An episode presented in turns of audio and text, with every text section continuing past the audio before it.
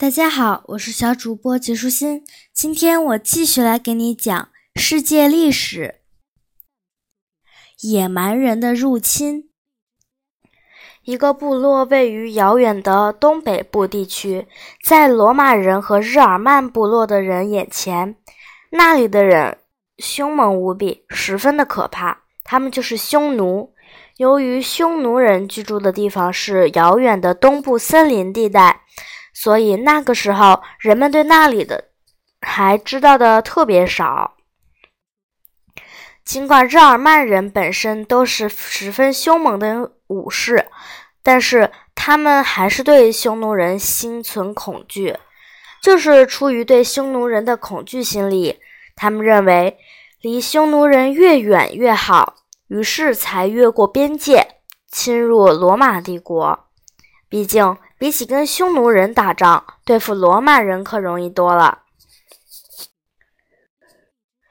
一个叫阿提拉的匈奴首领曾经吹嘘说：“只要他的马蹄踏过之处，那里定然寸草不生。”阿提拉和他所率领的匈奴人从遥远的东方不断的向外扩张，差一点就打到了巴黎。他们一路烧杀抢掠。将所征服的土地都变成了废墟。最后，罗马和日耳曼人联手，组成军队来抵抗匈奴人的进攻。在离巴黎不远的一个叫沙龙的地方，双方展开了激烈的战斗。这场战争就是历史上十分著名的沙龙之战。日耳曼人拼死一战，真是杀红了眼。尽管这一战尸横遍野。血流成河，但是匈奴人终于被击败了。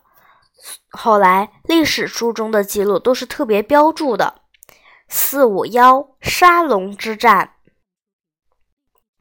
阿提拉和匈奴人在沙龙被击败之后，又想去攻打罗马人，于是匈奴大军调转矛头，直奔南边的意大利而去，一路上所向披靡。他们一路烧杀，甚至他们经过的地方都没人敢去试着抵挡一下。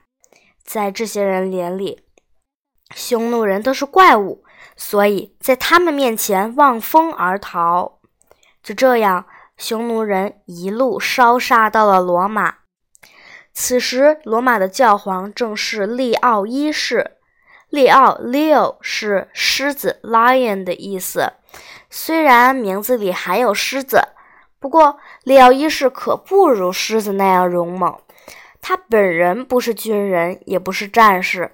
然而，他的红衣主教团以及其他一些主教没有身着铠甲，也没有携带任何作战的武器，从罗马城中走出，前去会见阿提拉。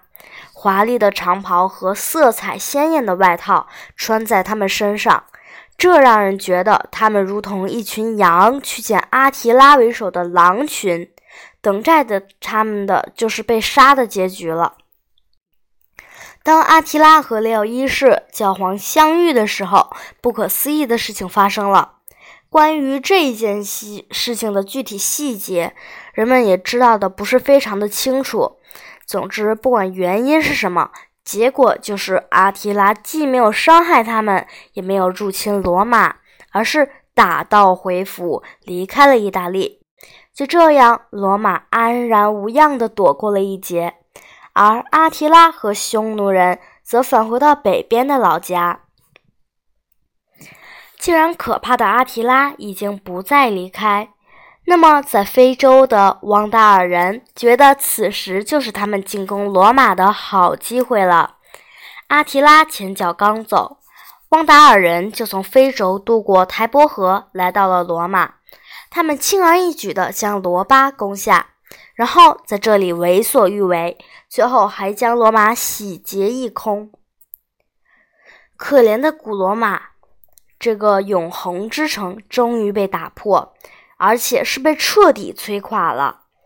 这个曾称霸多年的世界强国，到最后竟然所有的势力都荡然无存了。这个城市甚至再也无法自保了。罗慕路斯·奥古斯都是最后一位罗马皇帝有的名字，这个名字是多么的响亮，和罗马的第一任国王相同。罗慕路斯这个名字加上奥古斯都这个姓儿，合起来的意思是小奥古斯都。然而，这有个响亮名字的皇帝，面对罗马帝国的败落也无能为力。请记住这个时间：公元七百四十六年，就是在这一年，罗马城失陷。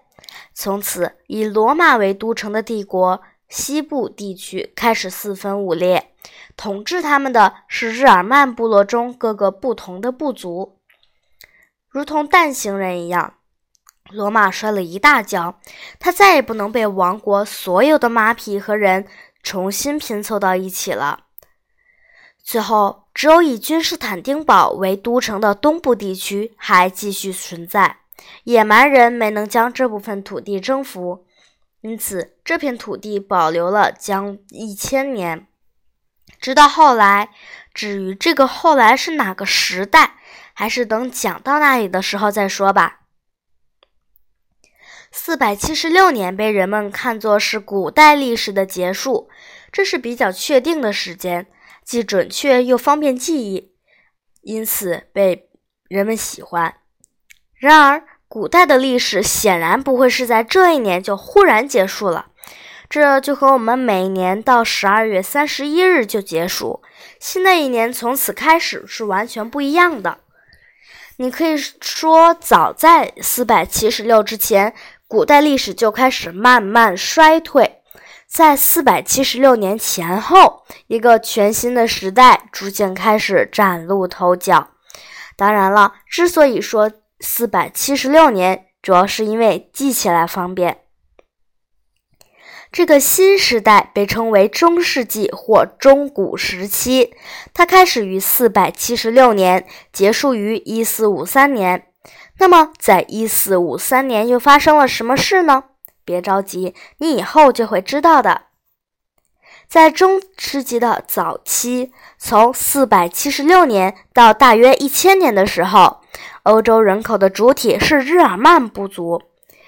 从被他们征服的罗马人那里，他们很快就学到了很多东西，甚至早在他们将罗马征服之前，他们中的绝大多数人就已经成了基督徒。他们还学习拉丁文。由于统一的罗马帝国不复存在，人们也不再经常旅行或去远处了。这就意味着西班牙、意大利和高卢这些不同地区的人们交流机会会慢慢的减少。若干年后，他们开始使用不同的表达语词，每个字的发音也变得不一样了。千百年过去了。陈旧古典的拉丁文不再是普通老百姓的语言，取而代之的是新形成的西班牙、意大利和法国自己的语言。